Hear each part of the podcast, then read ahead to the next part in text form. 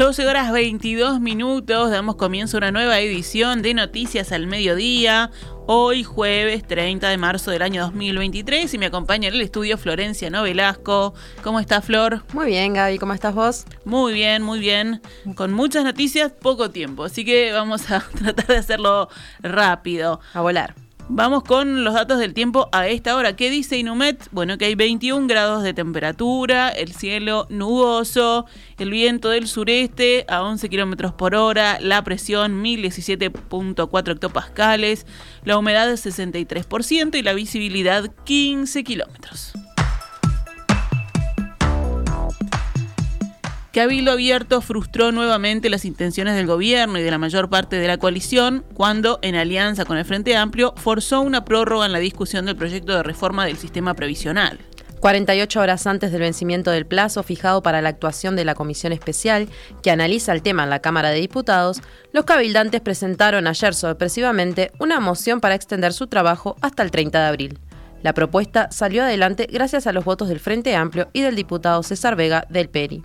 Más temprano, en la misma jornada, Cabildo Abierto se había comprometido con sus socios a no pedir ni apoyar ninguna prórroga. El hecho se produjo durante una sesión especial de la Cámara en la que el diputado Martín Sodano explicó las razones del cambio.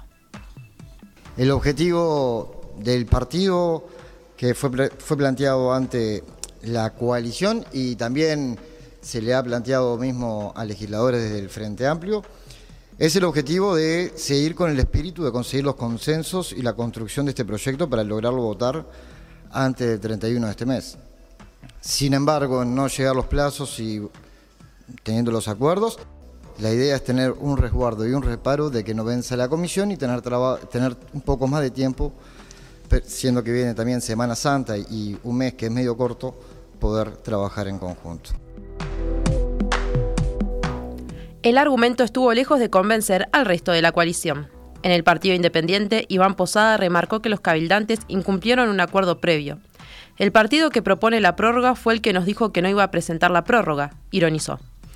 Esta mañana, aquí en perspectiva, el diputado nacionalista Pedro Gisdonian, presidente de la Comisión Especial para el Estudio de la Reforma Jubilatoria en la Cámara Baja, dijo que con los socios de la coalición en ningún momento se manejó la posibilidad de querer que el proyecto no salga es imperioso hacer una reforma y creo que los costos políticos en este caso van a ser positivos porque la gente, eh, no, no, hay que subestimarla, la gente sabe de, los problemas que están teniendo las cajas, sabe que eh, los uruguayos cada vez viven más y cada vez nacen menos, que la seguridad social necesita tener una variante, lo ha dicho eh, desde Tabaré Vázquez Astori hasta todos los que han pasado por el gobierno y ninguno tuvo, sí, el valor para afrontar esta esta, reforma porque claramente cuando estuvo el Frente Amplio tenía a todo el pit -CNT y, no lo pudo hacer, internamente nunca logró lograr los consensos y bueno, nosotros estamos trabajando en tener los consensos dentro de la, coalición, eh, hemos avanzado muchísimo, eran muchísimos más las, las quizás los, puntos en los que se quería trabajar y se fueron superando. El presidente de la República, Luis Lacalle Pou, se refirió a la acusación de abuso sexual que hizo la militante Romina Celeste Papazo contra el senador nacionalista Gustavo Penadez.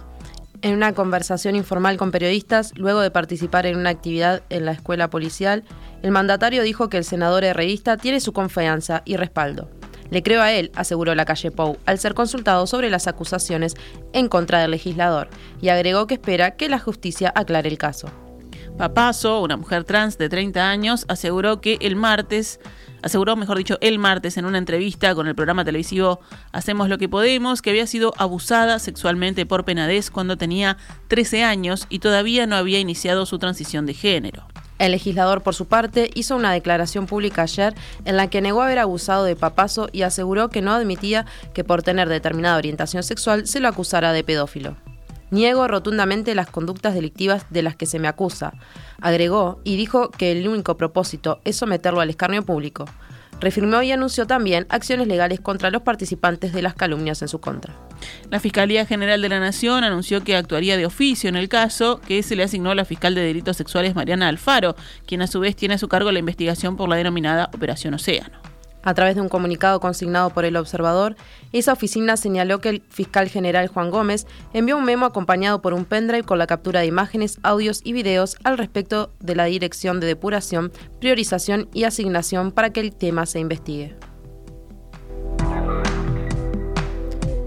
En la noche de ayer, a última hora y cuando vencía el plazo, la defensa de las víctimas de la llamada Operación Océano presentó pruebas ante la justicia, dando así cierre a esta etapa formal del proceso que ahora debería dar el paso de inicio del juicio oral y público. Esto fue lo que informó Juan Raúl Williman, abogado de las víctimas y referente del consultorio jurídico de la Facultad de Derecho de la Universidad de la República ya que la acusación fiscal quedó presentada, la contestación de la acusación fiscal también, y ahora que la defensa de las víctimas presentó la prueba, teniendo un plazo para hacerlo, eh, sin dudas lo que corresponde es fijar una fecha de audiencia y control de acusación, donde se va a decir cuál es la prueba que entra en juicio, y sin dudas, no más allá de tres meses, vamos a estar frente al juicio oral y público.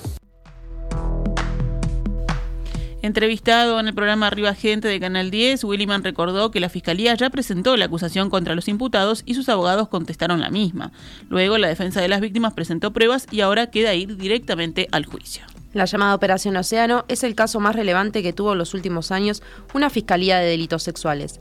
El caso lleva tres años de investigación, marchas y contramarchas, e involucra a decenas de víctimas e imputados por el delito de retribución o promesa de retribución a menores de edad a cambio de sexo.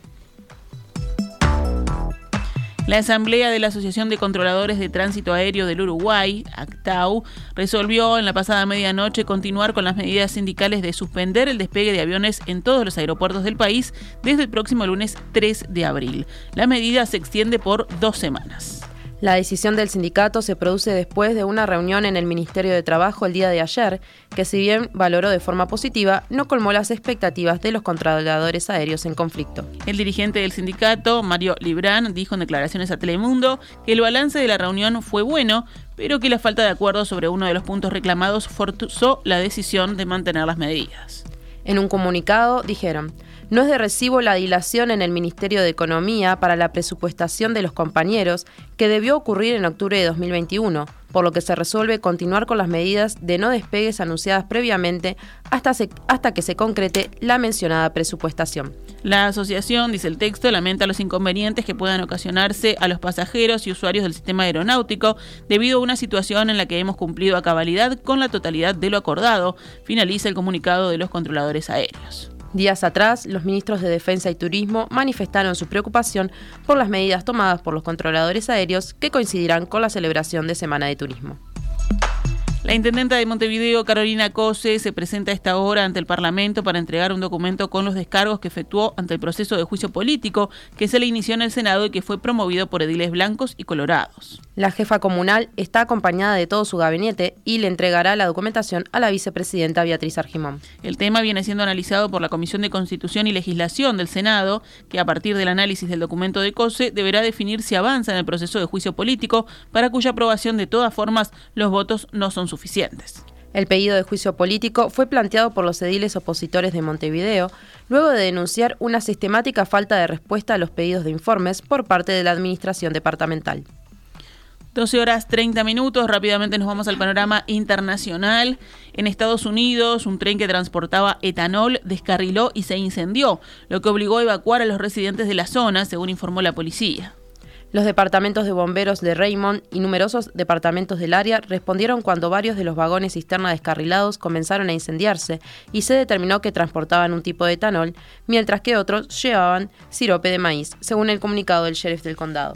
Se emitió una orden de evacuación para las personas que residen en un área de 800 metros en torno a la zona del descarrilamiento y se desaconseja viajar a la localidad de Raymond, agrega el comunicado. No hay muertos ni heridos, según el ministro de Transporte, quien indicó en un tuit que sigue de cerca la situación. Este accidente se produce dos meses después del descarrilamiento de otro tren en Ohio, que provocó un gran incendio y la evacuación de cientos de personas. La justicia rusa ordenó hoy dos meses de detención provisional para el periodista estadounidense Ivan Gershkovich de Wall Street Journal, acusado de espionaje en un contexto de represión creciente desde el inicio de la ofensiva en Ucrania. El Kremlin aseguró sin dar detalles que Gerskovich había sido descubierto con las manos en la masa y advirtió a Washington que no tome represalias contra los medios rusos en Estados Unidos. El Servicio Federal de Seguridad ruso indicó que frustró las actividades ilegales del ciudadano estadounidense corresponsal de la oficina de Moscú del diario estadounidense The Wall Street Journal, al que acusa de espiar para el gobierno estadounidense. El periodista se declaró no culpable de las acusaciones, según la agencia oficial rusa TASS. El Wall Street Journal dijo estar profundamente preocupado por la seguridad de Herskovich y negó los cargos contra su reportero. Además, solicitó su liberación inmediata. Nos venimos a la región. El expresidente Jair Bolsonaro regresó hoy a Brasil, tres meses después de haber partido a Estados Unidos tras perder por poco la reelección. Varios centenares de seguidores lo esperaron en el aeropuerto de Brasilia, donde aterrizó procedente de Orlando, Florida, antes de las 7 de la mañana local. Algunos portaban la bandera de Brasil y cantaban El capitán volvió. Pero Bolsonaro no pasó por el interior de la terminal y se dirigió directamente a la sede de su partido liberal, donde saludó brevemente a otro grupo de simpatizantes. Sin perder tiempo, se reunió con varios de sus aliados, incluidos diputados y exministros, según imágenes divulgadas por la formación. Esta semana anticipó que pretende recorrer Brasil y hacer política y mantener en pie la bandera del conservadurismo. Sin embargo, ayer dijo que no va a liderar ninguna oposición en declaraciones a CNN Brasil en el aeropuerto de Orlando. Cerramos con deportes. En una decisión sin precedentes, Peñarol definió que no le venderá entradas a parciales de Nacional para el clásico que el próximo sábado se disputará en el Estadio Campeón del Siglo. Será la primera vez en la historia que un partido de este tipo se juegue sin presencia de hinchas visitantes. El pasado lunes, los carboneros habían propuesto venderle a Nacional hasta 500 entradas y que la tribuna Gastón Guelfi fuera compartida por ambas hinchadas, separadas por un pulmón de seguridad. El Ministerio del Interior lo rechazó por el riesgo que esto presentaba. Nosotras nos despedimos y nos reencontramos mañana con más noticias al mediodía. Esta es Radio Mundo 1170 AM. ¡Viva la radio!